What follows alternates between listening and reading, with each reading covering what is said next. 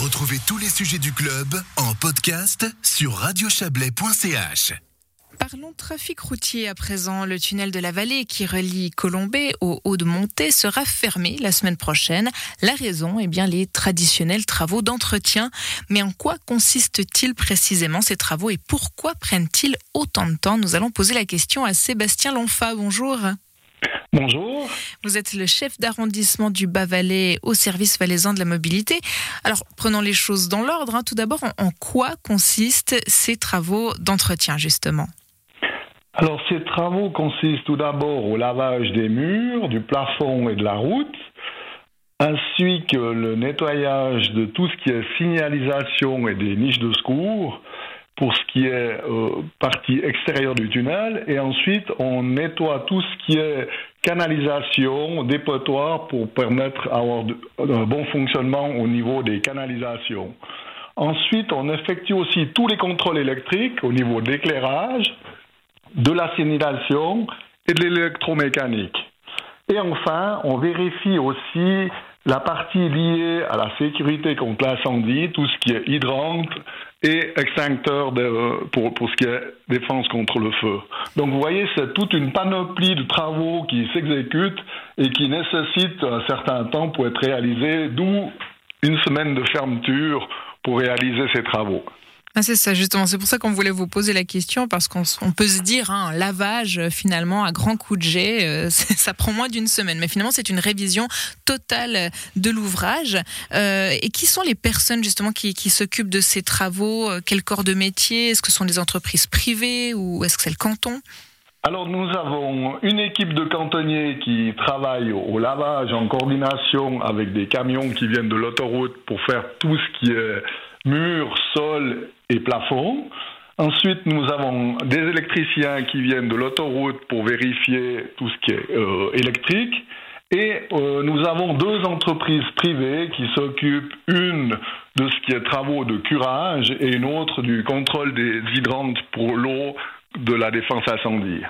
Et combien de, de personnes cela représente euh, au total environ? Alors, euh, suivant les phases, on est entre 5 et 10 personnes, euh, puisqu'en fait, il y a des travaux qui peuvent se faire ou non en parallèle.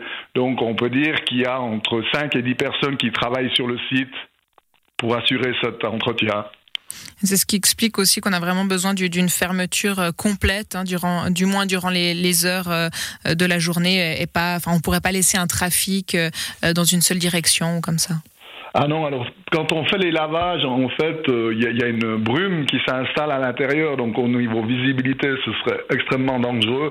Et puis les gens doivent intervenir dans les plafonds euh, du tunnel, donc il faut euh, que les gens puissent accéder en toute sécurité. Donc ce serait trop dangereux d'effectuer ces travaux avec une voie ouverte. Mmh, forcément. Mais alors pourquoi faut-il les entreprendre aussi régulièrement, ces travaux? Alors, si vous voulez, euh, d'une année à l'autre, il y a des, particules fines qui sont en suspension dans l'air et ces particules vont se coller contre les, parois du tunnel et celles-ci vont assombrir les, revêtements.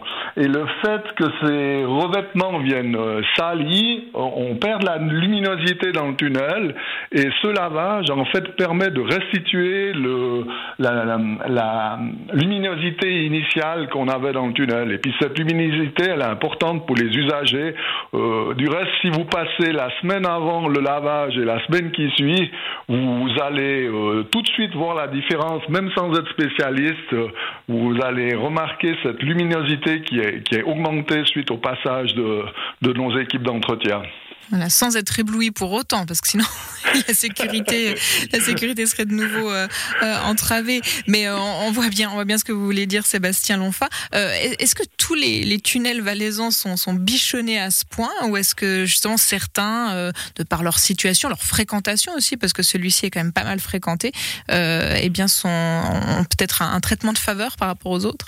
Non, on a un tournus, hein, ces camions qui, sont là-bas euh, affectés au, nettoyage pendant cette semaine-là. Après, partent sur les autres euh, tunnels dans le canton et en fait, il y a un tournus qui est fait au travers de tout le canton et tous les tunnels sont, sont nettoyés euh, de, cette façon-là. De tous les tunnels d'une certaine importance. Hein. Il est clair que les, petits tunnels qui n'ont pas de revêtement et pas d'éclairage, en fait, ceux-ci n'ont pas une nécessité d'être nettoyés de, cette manière-là. Hein.